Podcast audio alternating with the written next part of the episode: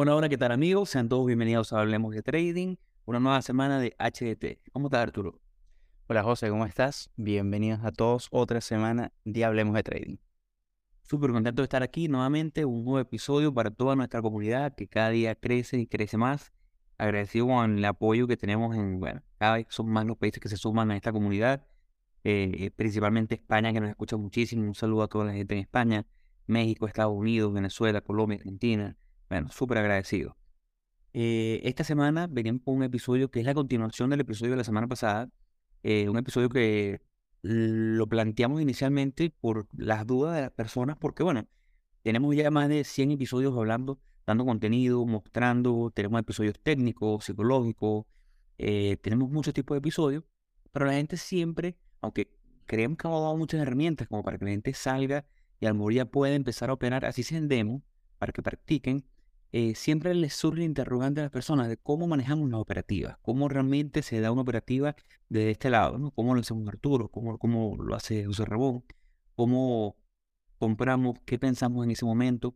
Y por eso que la semana pasada hicimos un pequeño eh, recuento de una operativa que estuvo bastante bueno. Para el que no lo vio, bueno, el episodio se encuentra disponible como siempre en todas las plataformas digitales. Aprovecho para hacer un poco de publicidad. Estamos en Instagram como arroba hablemos.de.trading Estamos en Twitter como arroba trading, nuestro correo electrónico correo.ht arroba eh, todas las plataformas digitales, las principales donde se escucha cualquier podcast, ahí estamos. El episodio de la semana pasada estuvo muy bueno porque mostramos una operativa que ya en el pasado tomamos, dónde compramos, cómo calculamos la cantidad de, de dónde ponemos el stop, el position sizing, el target, cómo es toda esa, eh, la hipótesis que se formula antes de empezar una operativa que es tan importante, ¿no? Eh, pero quedamos con, cierto eh, mal sabor de boca porque nos faltó compartir una operativa en el cual las cosas no salgan tan bien o no hayan salido tan bien como lo planteado, porque bueno, es muy fácil, o mucha gente comparte una operativa negativa, eh, perdón, positiva, y todo se ve muy bien. Bueno, compré aquí y hice mucho dinero, espectacular. Pero ¿cómo se maneja una operativa negativa? Una operativa que, a pesar de toda la, la hipótesis y todo el razonamiento detrás de pensar que puede ser positiva termina siendo negativa, que en mi caso particular es la mayoría de las veces, porque lo hemos compartido aquí, mi porcentaje de acierto no, no supera el 41-42%. Entonces, bueno, un poquito de eso va el episodio del día de hoy para que ustedes, aparte, vean cómo eh, es el razonamiento detrás de una operativa que no ha sido todavía negativa ni ha sido positiva porque está en este momento eh, cocinándose, está abierta en este momento, una operativa que tiene Arturo en este momento y eso nos va a ayudar también a entender cómo es ese proceso eh, cómo subimos el stop, dónde lo subimos y qué buscamos ver en esa acción de precio. Entonces, bueno, ¿qué te parece, Arturo? Mira, a mí, a bueno, como, como te venía comentando y lo que veníamos conversando en el, eh, en la, como la preproducción del episodio, eh, a mí me llama mucho la atención es porque, bueno, justamente, o sea, este episodio va a ser mucho más práctico que el anterior. El episodio pasado fue, fue un poco teórico, conjuntando con lo práctico, pero era como, bueno, primero explicamos y eso es como, como más o menos hacer un recuento de lo que hicimos la semana pasada, sino es, bueno, tomamos una operación, o sea, eh, dimos como los pasos a seguir para una operativa, para todo el proceso desde el inicio, desde, desde el momento en que empiezas a monitorear la, eh, el activo hasta que cierras la operación y ya la, la guardas en tu bitácora, ya haces todo ese proceso. Eh, y luego la idea era justamente ver eh, verlo en gráfica cómo era que se aplicaba todos esos pasos. Entonces justamente en el episodio de hoy lo que queremos es dar continuación a eso, hacerlo un poco más práctico y que lo podamos ver con varios ejemplos.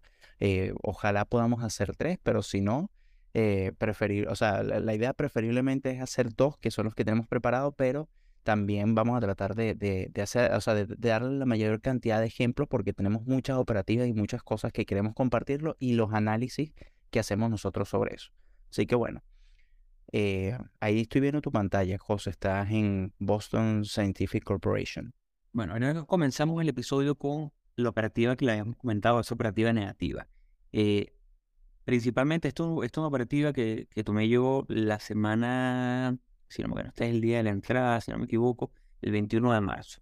Eh, ya tiene más de 10 días. En el momento que tomo la operativa, me gusta mucho la, acción, me gusta mucho, hay, hay, varias cosas que a nosotros nos gusta ver. Primero que esté en una tendencia de clara positiva, una compañía que esté en un sector positivo. Y esta era una compañía que mostraba mucho de eso, una compañía que, bueno, estaba haciendo prácticamente máximos históricos, eh, había logrado romper por encima una barrera de 47 dólares por acción, eh, que no rompía desde el año pasado.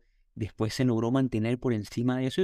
Todo ese tipo de cosas fueron lo que me llevó a considerarla. Aparte de eso, hay cosas eh, dentro de ese dentro de ese checklist que me gusta a mí, que nos gusta a nosotros para cualquier operativa, es que la acción se encontraba bastante lejos de cualquier reporte de ganancias. El siguiente reporte de ganancias va a ser eh, a finales de abril. En el momento que la estaba tomando yo estaba más de un mes, faltaba más de un mes para ese reporte de ganancias, entendiendo que el reporte de ganancias siempre le da mucha volatilidad a la acción y nunca queremos comprar eh, o vender una acción el día antes o el día durante el reporte de ganancias, porque bueno, eso realmente es apostar, eso realmente hace que sea muy difícil tener una operativa positiva porque realmente no sabes lo que puede pasar en ese reporte de ganancia que, es tan confidencial. Entonces, bueno, tomándose esas pequeñas evidencias, me llamó la atención, me gustó la consolidación que estaba haciendo. Esta es una operativa que yo la clasifico eh, dentro, de mi, dentro de checklist, tiene una puntuación de 8 puntos, de 10. Eh, y es una buena consolidación, eh, hizo lo que se llama una contracción eh, a nivel de precio, tocó un máximo, después tocó un mínimo, después tocó otra vez ese máximo y el segundo mínimo no fue tan, tan mínimo como el anterior, por así decirlo. Después consolida de una forma aún más pequeña en este pequeño espacio, hace como una especie de rectángulo y ahí es cuando me llama la atención. Es importante recalcar que yo en el momento que tomo la operativa, estoy viendo la operativa, incluso déjame ver si lo puedo hacer aquí para que, para que se entienda un poco mejor. En el momento que tomo la operativa, estoy viendo la imagen, estoy viendo la acción de esta forma, en el cual veo el rompimiento. En el momento, en ese momento, yo no había dejado una orden de stop para comprarla, eh, esperando a comprar en el rebote por el tema de que había un pico eh, al nivel de 48.79, que quería ver si se le da ese rebote. Y ahí es cuando digo, bueno, ok, ahora voy a hacer una orden de compra que me permita, eh, de cierta forma, comprar en ese rebote y yo esperaba que fuese con, poco volumen. Y bueno, la operativa se dio muy bien, ¿no? El punto de entrada, como lo discutimos en el episodio pasado, el punto de entrada en este punto fue ese rebote de ese nivel de rompimiento. Había tocado eh, el nivel de 48.50, lo había superado a finales de febrero, pero no había logrado mantenerse. Él devolvió. Por lo tanto, el hecho de que cerrara por encima de 48 para mí era algo bastante significativo porque significaba que, bueno, que los compradores posiblemente estaban en control. Mi stop estaba colocado justo por debajo de la vela de rompimiento por un simple, eh, bueno, es la forma en que yo opero. La, la vara de rompimiento generalmente es mi razón de entrada. Yo estoy entrando en esta operativa porque esa vela rompió y esa vela se formó suficientemente dentro del, del patrón como para yo considerarla. Entonces, mi lógica es, si el precio no logra aguantar por encima de la vela que rompió, que fue mi señal de ingreso, bueno, yo no quiero estar si el precio rompe por debajo. Y eso fue lo que pasó. Eventualmente compré ese día. Al siguiente día el mercado estuvo muy negativo.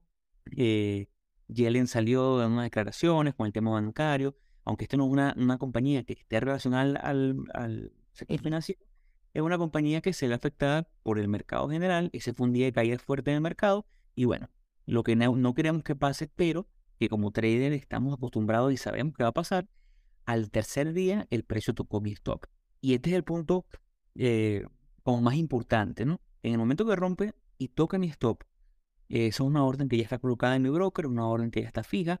Eh, yo me encontraba en la calle, me llegó una notificación, se vendió.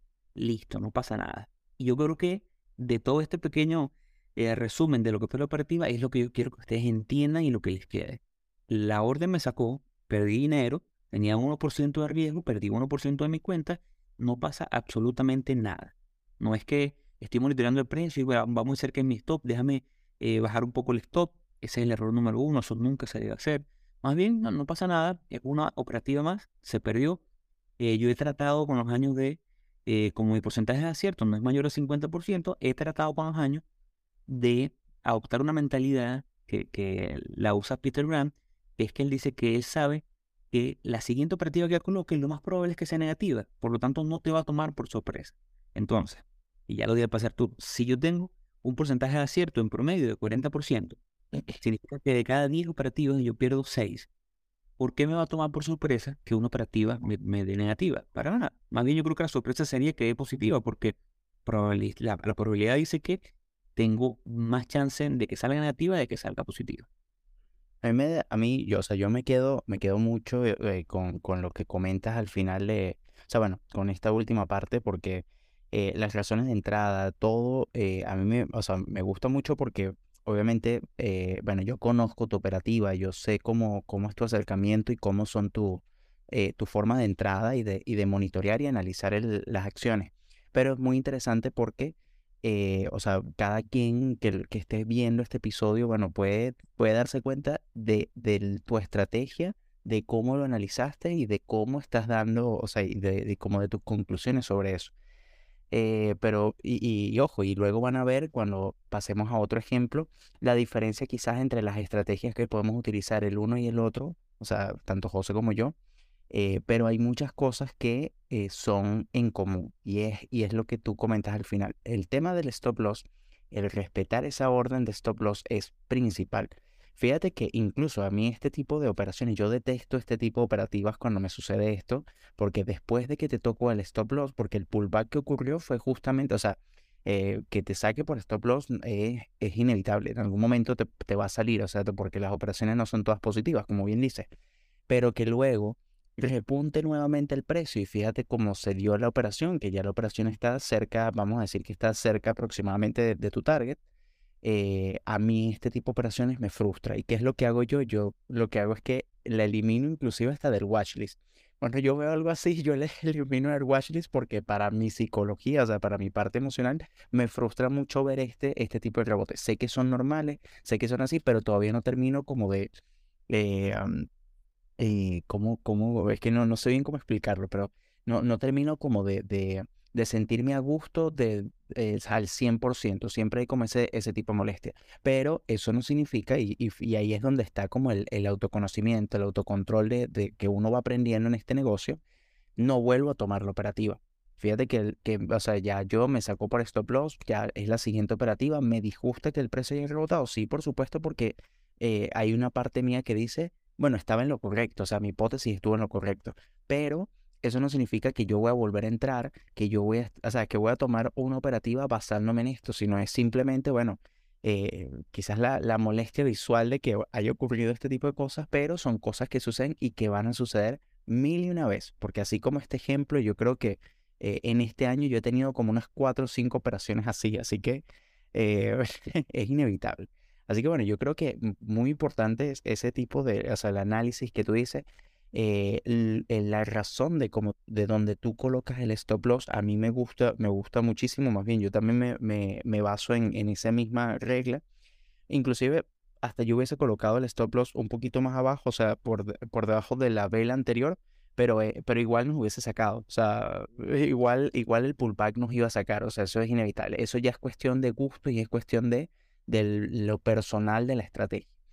Eh, hay, una cosa, hay una cosa importante, ¿no? Y es que eh, la realidad es que pueden pasar los años, pero nunca deja de doler. O sea, eso lo digo para la gente que, que piensa que, bueno, ah, ya a lo mejor estás, estás curado en salud. No, la realidad es que ya no afecta como antes, obviamente. Eh, y lo principal, lo que hace que no afecte como antes es que es 1%.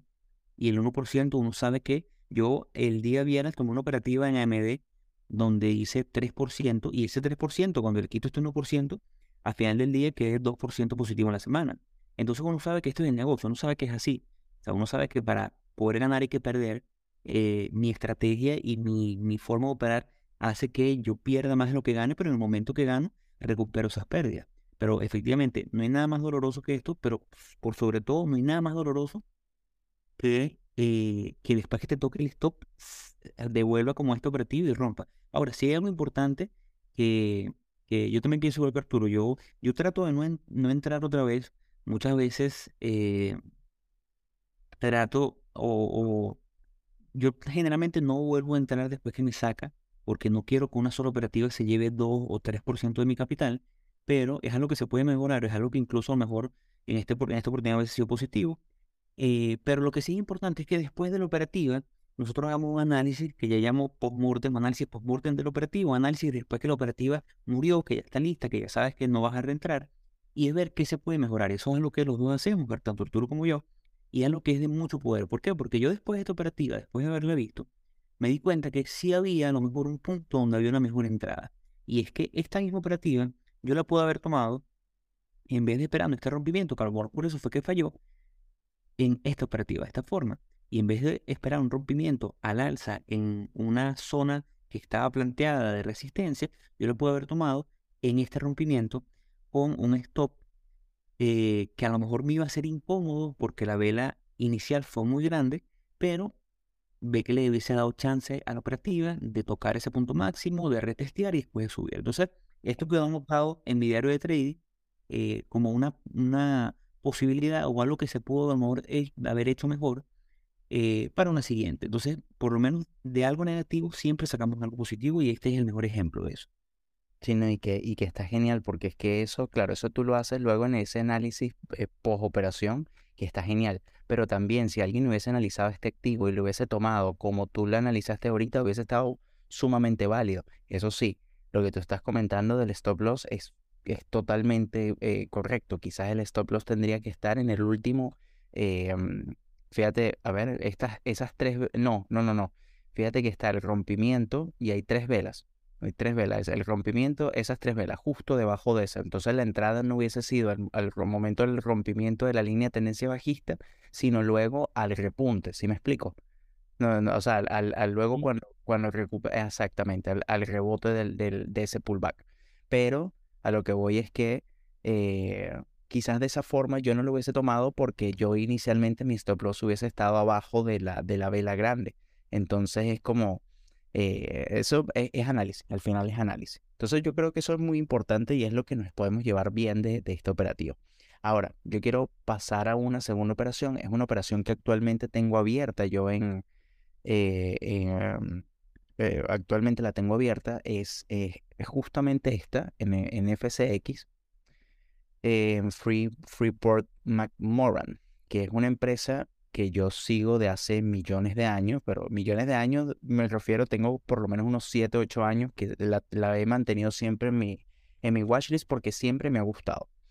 Eh, es una operación que, eh, ¿cuál fue la estrategia de entrada? Yo, esta, esta FCX de hace mucho rato ha estado bastante, eh, bastante lateralizada. Es más, si ustedes se, se ponen a ver todo este, o sea, voy a dibujar aquí un gran triángulo esto puede ser una zona de distribución perfectamente. O sea, fíjense que el precio, a pesar del rango tan grande que tiene de, del movimiento del precio, no tiene una tendencia clara y lo vemos es justamente por las eh, por, la, o sea, por la cantidad de cruces que hay de, las medias móviles. Ahora, que me llamó mucho a mí la atención de acá eh, fue que el mercado justamente había, el, el mercado, estoy hablando del, del en puro, el de SPY, había hecho eh, estaba testeando una zona de soporte muy relevante.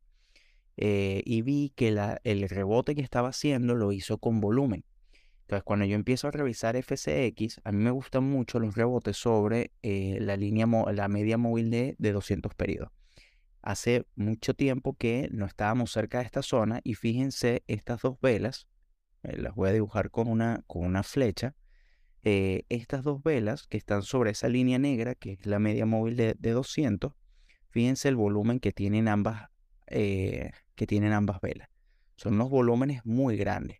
Entonces, esta, eh, la combinación de esas dos velas para mí es una envolvente, es un rebote, como la confirmación. O sea, la entrada fue la confirmación del rebote, pero esas dos velas forman un envolvente sobre una zona importante de precio y con ese volumen tan grande, para mí eso era mi razón de entrada. Entonces, ¿dónde entré yo? Yo entré fue a la continuación del movimiento.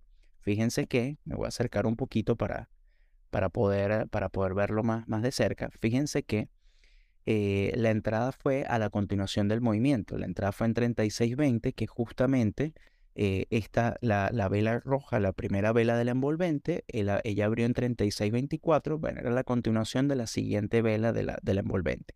Ahora, fíjense que ese día, y ahí está la importancia del, stop loss, eh, obviamente el stop loss tenía que estar por debajo de las dos velas que eran el, o sea, por debajo de MA200, que es la, zona de, la zona importante de precio y de la vela que hizo ese, ese rebote. Entonces, eh, fíjense que esta, porque la entrada fue justamente este día, ¿verdad? Esa vela de indecisión que hay ahí, pero fíjense la caída tan grande que tuvo, o sea, que llegó, alcanzó un mínimo ¿verdad? Que llegó prácticamente como a la mitad del riesgo, como al 0,5% de riesgo y luego rebotó. Y, el, y los siguientes días lo que hizo fue, bueno, continuar, eh, bueno, ha continuado, eh, ha continuado al, alza. Todavía no la he cerrado porque la mantengo abierta, porque el target en esta, en, en, esta, en esta empresa, o sea, en este activo, es al llegar a esta zona de, eh, de resistencia. Esta zona de resistencia es un, es un target de 4. O sea, una operación de, con un ratio de, de 4 a 1.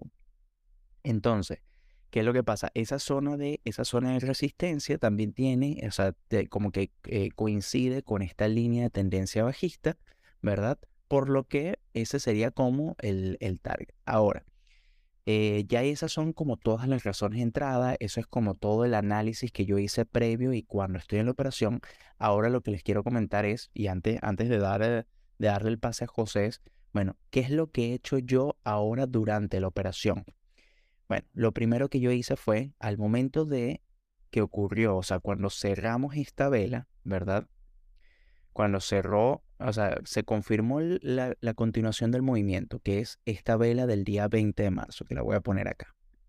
Al momento que ocurre esta vela, yo, ¿qué hice? Lo primero que hice fue subir el stop loss. Y el stop loss lo empecé a, a mover hasta esta zona. La primera, hasta esta vela, que es la de, que, fue la, la, vela de entrada.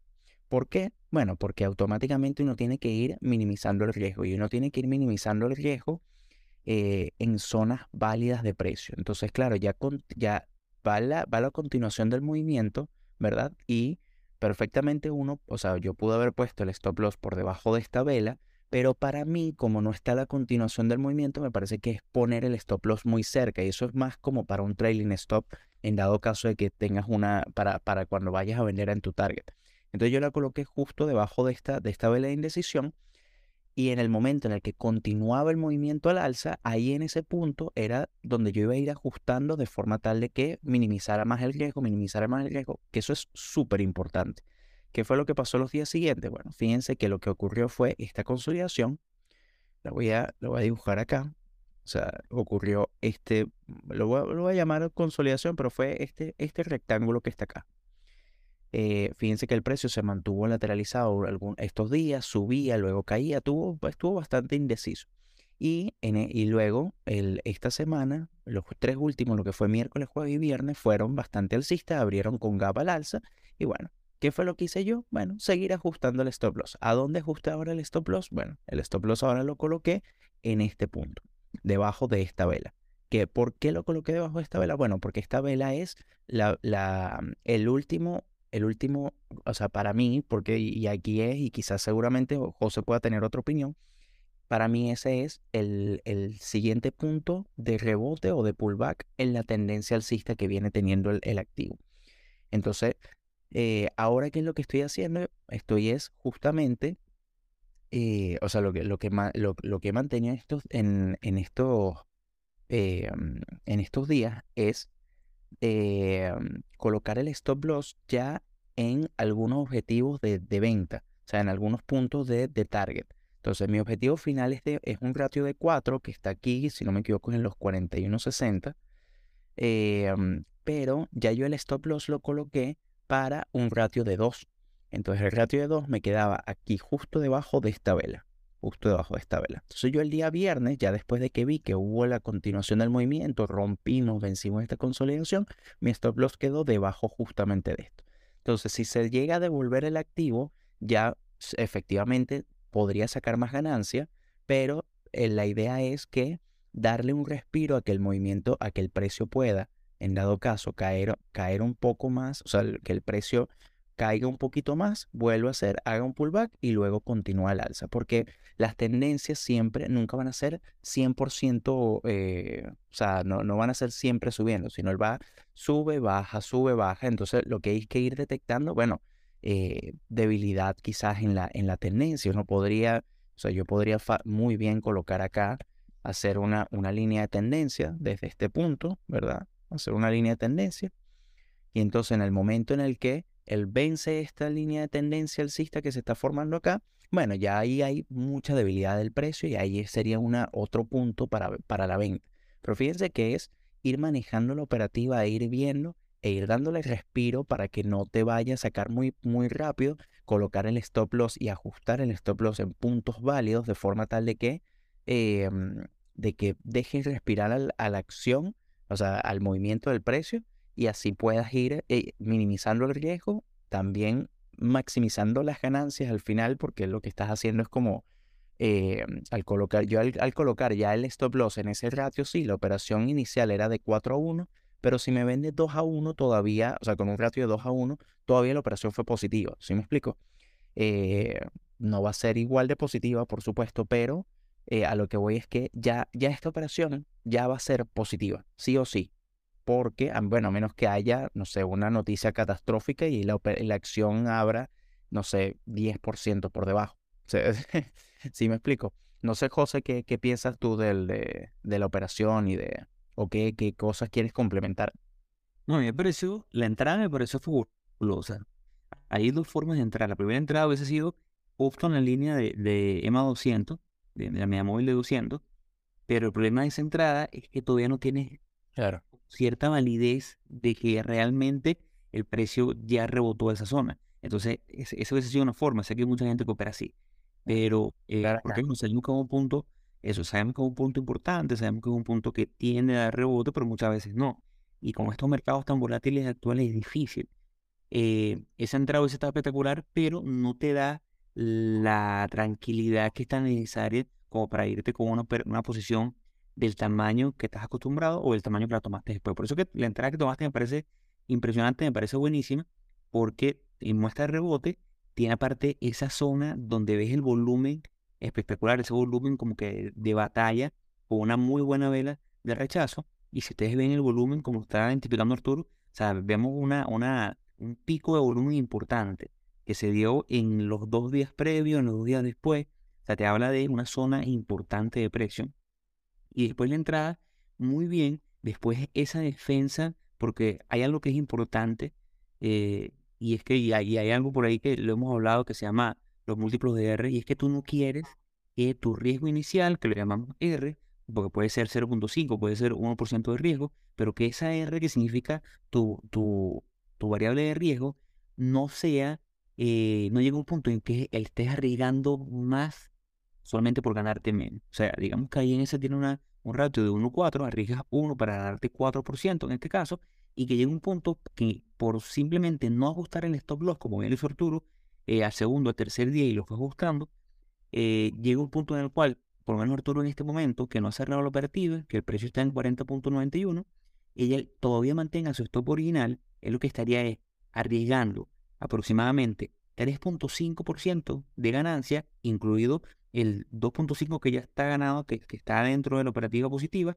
y su porcentaje inicial, su 1%, para ganarse 0.5% que le falta para llegar a su target. Eso es cuando haces, cuando se invierte en múltiplo de R y cuando estás arriesgando muchísimo más para ganarte muchísimo menos. Por eso es que es importante en el camino eh, ir ajustando el stop. Y si no te sientes, hay una, hay una frase de Mark Minervini que a mí me gusta muchísimo, eh, que, se, que llama, donde él dice, si no te sientes cómodo, vende la mitad. Y si después de la, vende la mitad no te sientes cómodo, vende la otra mitad. Porque no va a pasar nada malo. Si tú tienes 100, 100 acciones en esta operativa y en el camino no te sientes a gusto, no te gusta, sientes que a lo mejor algo puede fallar, vende la mitad, te quedas con 50 acciones. Si el precio mañana cae, bueno, buenísimo porque capitalizaste en esas primeras 50. Y si el precio no cae, bueno, no importa, ya por lo menos tienes un colchón donde la operativa ya no te va a salir negativa. Incluso si puedes, muestra la, la, la, la herramienta de ratio de riesgo, pero invertido, poniendo la entrada en ese punto donde está el precio ahorita, con un stop en tu target, ¿sabes? Que se vea la, operativa invertida. O sea, como una operación a la baja, dices tú. Exacto, como una operación a la baja, con la entrada en el punto del precio actual. Aquí. Ya. Y, el, y el stop loss aquí encima de la, de la línea. Y su, y su target en el, en el stop original. O sea, en el stop original, exacto. Entonces, ¿qué pasaría? Esto sería si Arturo en el camino no ajusta stop, si Arturo en el camino no vende una contracción, esto es lo que estaría pasando. Él estaría arriesgando eh, 6% para ganarse 1%. O sea, ahí, es cuando es lo que quiero mostrar a la gente, cómo el no eh, asegurar, el no guardar hace que se complique y que al final del día tu partida te pueda salir muy negativa solamente por no haber eh, bloqueado o subido el stop en el momento ideal. Claro.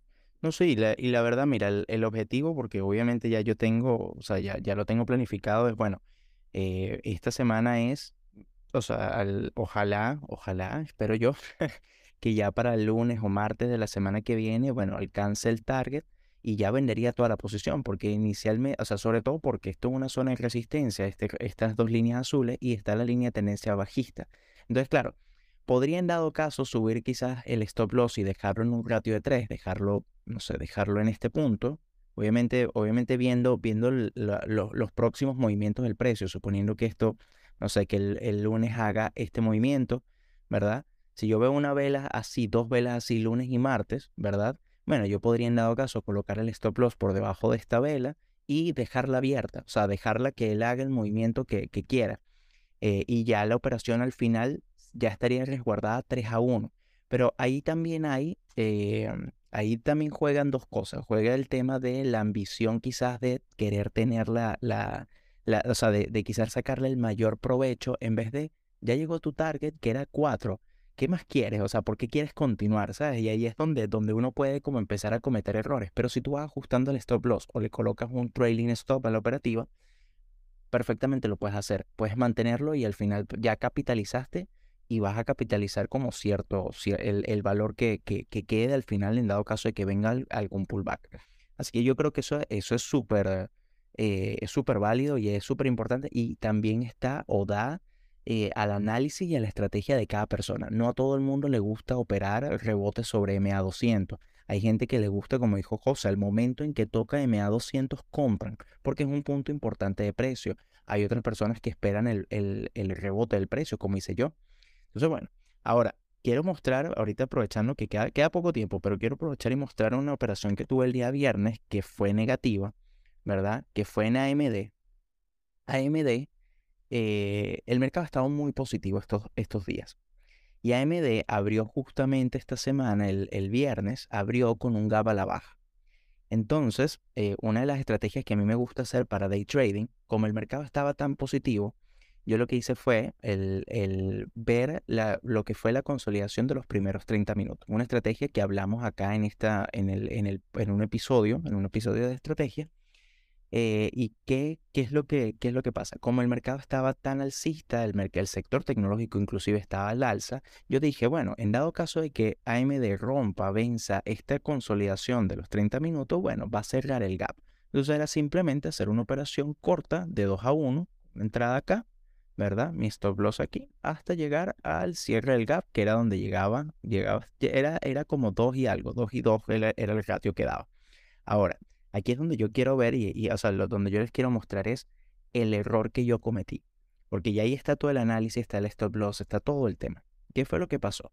Esta operación, si no me equivoco, yo entré en un falso breakout, porque yo entré acá, en este punto. Cuando yo entro en este punto, casi estuvo muy cerca de tocar mi stop loss acá, eh, y luego rebotó la operación. Rebotó, llegó hasta acá arriba, o sea, llegó hasta este punto, lo voy a hacer con una flecha para que sea más fácil. Eh, llegó hasta este punto, hasta este máximo, ¿verdad? Y luego empezó a caer. ¿Cuál fue el error que yo tuve? Mi stop loss original estaba en este punto, si no me equivoco. Ahí está, ¿ves? Ahí está el ratio 2. Mi stop loss estaba en este punto original. Entonces, ¿Qué fue lo que yo hice? Yo lo que ajusté, mi primer ajuste del stop loss fue subirlo desde este punto que estaba hasta este punto. Cuando yo vi que ella, que él repuntó, ¿verdad? Y veo esta vela con el volumen que tuvo, que fue por encima del promedio, yo subí mi stop loss a este punto, ¿verdad? Porque ya era como la confirmación del rompimiento, la confirmación de la continuación. Pero entonces aquí es donde yo siento, y es donde lo que yo anoté, que yo cometí un error. Porque fíjate que, ¿qué fue lo que pasó? Automáticamente siguió el movimiento, acá hubo un, testeo, nuevamente esta consolidación y me tocó por el stop loss. ¿Qué hizo la operación al, final del día? Bueno, alcanzó el target y continuó al, al, al alza. Ahora, ahí es donde yo me debato de si efectivamente colocar el stop loss por debajo de esta vela hubiese sido válido o lo pudo haber mantenido debajo de esta perfectamente. Y ahí es donde, eh, donde claro, donde uno se queda con ese sin sabor, o sea, con, un mal sabor en la boca porque justamente eh, son cosas que te empiezas a cuestionar.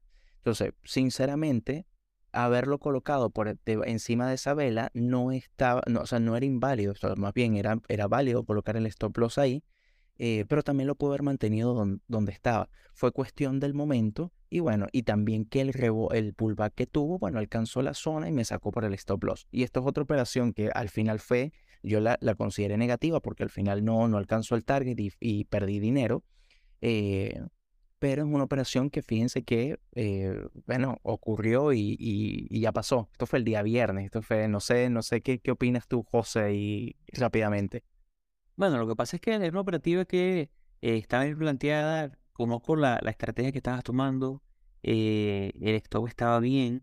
Eh, realmente poco criticar, más bien entender que simplemente una operativa que salió negativa, a lo mejor le pudiste haber dado un pelo más de respiro. Hay que entender que también en day trading, primero está muy bien el ratio, porque eso es lo que, yo vea ahí en el camino tratado de, adaptar a mis operativas de day trading, que, que son muy pocas realmente y es que como estamos tan acostumbrados a que swing trading apuntamos operativos de ratio 3, ratio 4, en day trading es difícil llegar a esos ratios, eh, entonces hemos tratado de bajarle un ratio de 2, que son bastante más eh, fáciles de conseguir. Entonces, pero sí es verdad que por la naturaleza del day trading, de esa, esa volatilidad, ese movimiento eh, errático que tienen los mercados, siempre hay que darle como que más respiro. Y a diferencia de los operativos que mostramos anteriormente, donde yo trato de tratar, trato de a lo mejor ser agresivo con el manejo del stop y trato a lo mejor lo más rápido posible en un día, dos días ya subir el stop a break-even, porque si el mercado me da la señal de que el principio de mi análisis fue correcto, yo quiero tratar de asegurar no perder con una operativa lo más rápido posible. Con day trading la realidad es que hay que darle más espacio para que respiren. Eh, no significa que tiene que ser un stop más ancho, sino hay que ser más precavido con eh, cuándo vas a subir el stop. Pero más allá de eso, bueno, como tú dices, es una operativa más y ya, ahí lo único es que estoy seguro que a diferencia de, de las operativas que dice que después que es negativa la borras de watches, AMD no la vas a poder borrar de watches. No, no, AMD nunca, AMD nunca, AMD es de las consentidas. y yo creo que es de las consentidas de mucha gente, AMD es una, una, o sea, a mí me encanta AMD realmente eh, AMD, Nvidia, en general hay muchas acciones que son muy, o sea, que, que, se mueven muy bien y, da gusto operarlas. No sé, de verdad que no sé cómo explicar el cariño que, que le tengo a, AMD. Pero bueno, yo creo que con esto ya podríamos eh, mm, eh, dar por finalizado el episodio. Eh, igual, no sin antes invitarlos a que nos sigan en nuestras redes sociales, que estamos en Instagram como hablemos.de.trading, estamos en Twitter como hablemos trading, nuestro correo electrónico correo.ht.gmail.com, cualquier consulta, cualquier feedback, lo que necesiten, estamos para ustedes. Y bueno, nuestro canal de YouTube que es Hablemos de Trading. Y este episodio véanlo en YouTube porque de verdad que les va, les va a dar bastante, bastante información. Igualmente la suscripción al newsletter semanal que está en el link que se encuentra en nuestro perfil en Instagram. Semana a semana les vamos, les vamos mostrando información de los mercados.